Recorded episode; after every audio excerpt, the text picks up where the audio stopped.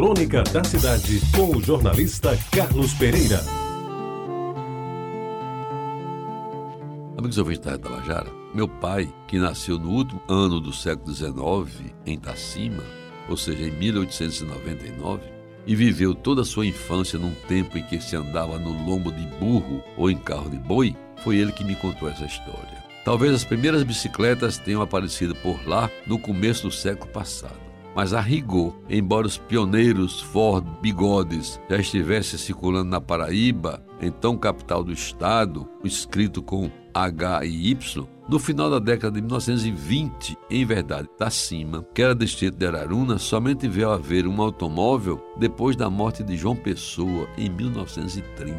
E segundo me passou seu Benedito, foi um horror para todo mundo. De repente, não mais que de repente, entrou na rua principal, uma das poucas existentes, um carro preto com capota preta e meias portas que abriam para fora sem necessidade de maçaneta. Era somente empurrar e elas se abriam e assim também se fechavam. O horror se estampou na face dos que tiveram a ousadia de enfrentar o bicho de perto. Ele andava por sobre quatro rodas e fumaçava pelos fundos, além de fazer um barulho ensurdecedor. Os meninos sumiram da rua e correram para se esconder dentro de casa, enquanto os mais afoitos ficaram espiando à distância para ver se aquela geringonça se movimentava.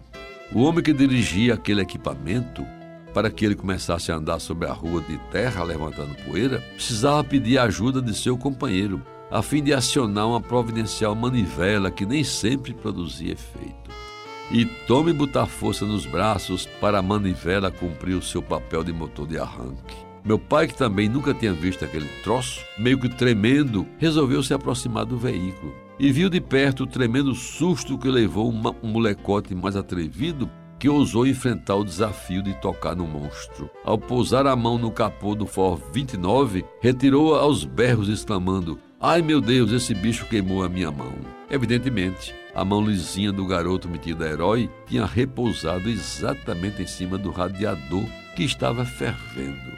E meus amigos, aí foi um corre-corre danado, que somente terminou quando o Ford preto foi embora, sumindo na curva da estrada em direção a Araruna, sob a pupos dos circunstantes que gritavam a plenos pulmões: Vai-te embora, besta fera do diabo. Para completar essa história, meu pai me afiançou que o bicho empacou na subida da Serra de Araruna e de lá somente saiu quando uns homens bem dispostos o empurraram até a entrada da cidade, onde finalmente a manivela funcionou e a besta fera voltou a circular.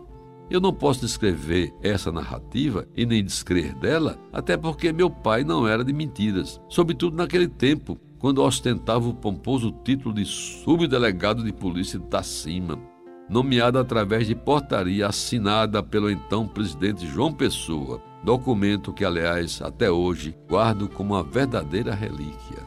Você ouviu Crônica da Cidade com o jornalista Carlos Pereira.